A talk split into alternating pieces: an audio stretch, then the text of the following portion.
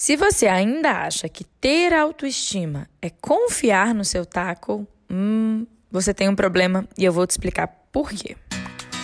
Eu sou a Carol Rache e hoje eu vim te convidar para acender a sua luz.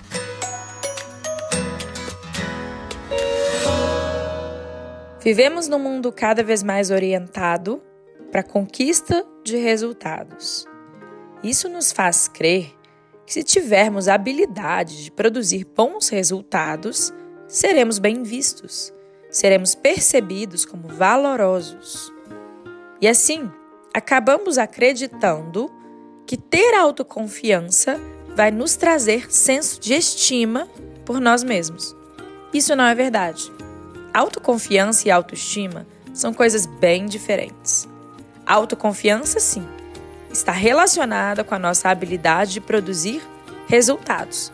Podemos ser autoconfiantes em algumas funções que desempenhamos, porque nessas funções já nos tornamos aptos a desenvolver resultados com facilidade. Conseguimos produzir bons resultados sem precisar fazer tanto esforço ou porque já treinamos muito, ou porque nascemos com esse dom, ou porque estudamos e aprendemos essas habilidades. A autoconfiança está relacionada à nossa capacidade de produzir bons resultados em algum contexto. Vou trazer o meu exemplo. Se você me convidar para dar uma aula de yoga, eu vou me sentir autoconfiante. Já dei tantas que perdi as contas. Não é nem um bicho de sete cabeças para mim dar uma aula de yoga. Nesse cenário, eu me sentiria super autoconfiante.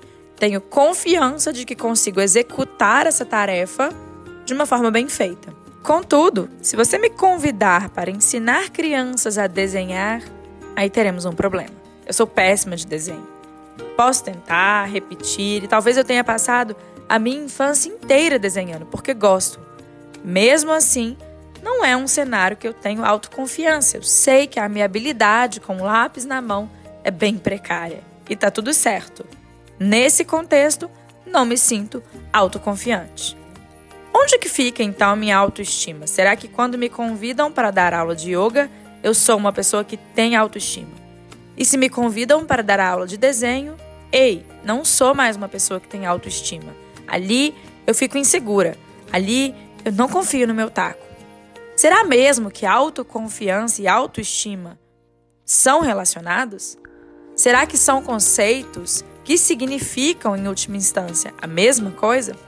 A minha aposta é que não. Enquanto a autoconfiança determina a nossa habilidade de produzir bons resultados em determinado contexto, a autoestima nada mais é do que o senso de estima por si. Ora, uma pessoa pode ser super autoconfiante no seu próprio trabalho e em diversas outras funções que desempenha. E pode, mesmo assim, não possuir autoestima. autoestima é estima por si. É eu me perceber como uma pessoa valorosa.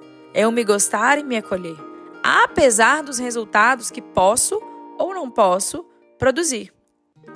A autoestima não vai variar de contexto para contexto. Não é, ah, nesse contexto eu me gosto, nesse outro nem tanto. Isso não é autoestima. Isso está bem mais relacionado com a sua autoconfiança dentro de cada um desses contextos. A autoestima não deveria variar. Eu me gosto e ponto. Eu me estimo. Eu me estimo quando produzo bons resultados, eu continuo me estimando quando produzo péssimos resultados. Porque o meu senso de valor por mim mesmo nada tem a ver com os resultados que produzo tem a ver com eu me sentir uma pessoa valorosa, apesar das minhas falhas, e sem também me colocar tanto lá para cima quando tenho esses bons resultados. A gente ainda confunde a autoestima com a autoconfiança no sentido de que quando produzo bons resultados, nossa, me sinto a pessoa mais capaz do mundo. Quando produzo péssimos resultados, me sinto uma pessoa péssima. Ainda associamos o nosso valor enquanto pessoa, com os resultados que produzimos.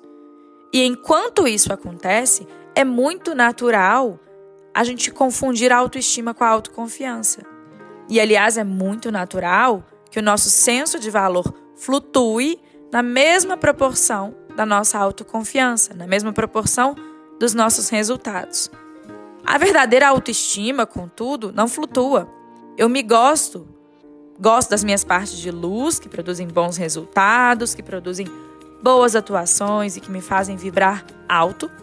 E aceito e acolho as minhas partes sombrias, que me fazem ter atuações que muitas vezes estão aquém daquilo que eu desejava, que me fazem produzir resultados que várias vezes são péssimos e que me fazem encontrar na frente do espelho com os meus próprios defeitos. Se eu aceito que existe partes de sombra dentro de mim e paro de ficar muito assustado com isso, paro de temer, paro de tentar me proteger, paro de tentar empurrar para debaixo do tapete, aos poucos eu vou criando espaço para me gostar por inteiro e não somente da parte luminosa, e não somente em contextos em que sou aplaudido. E aí sim eu me torno apto a construir a verdadeira autoestima, que nada tem a ver com a autoconfiança. E a minha sugestão é que você passe a observar como você se sente nos contextos em que não produz bons resultados. Se você mesmo assim se sente bem e se seu senso de estima por si não é abalado, parabéns. Se você se sente constrangido, envergonhado, com necessidade de se proteger ou de se explicar, você realmente precisa aprender a construir a verdadeira autoestima. E se quiser aprofundar nesse tema, eu vou lembrar de novo que estou com uma lista de espera aberta para o meu próximo curso, onde a gente aborda esse e outros assuntos que vão te ajudar a construir um relacionamento mais harmônico com você mesmo e com as outras pessoas. Basta entrar no meu perfil do Instagram, carolhache, e se inscrever no link que está na bio.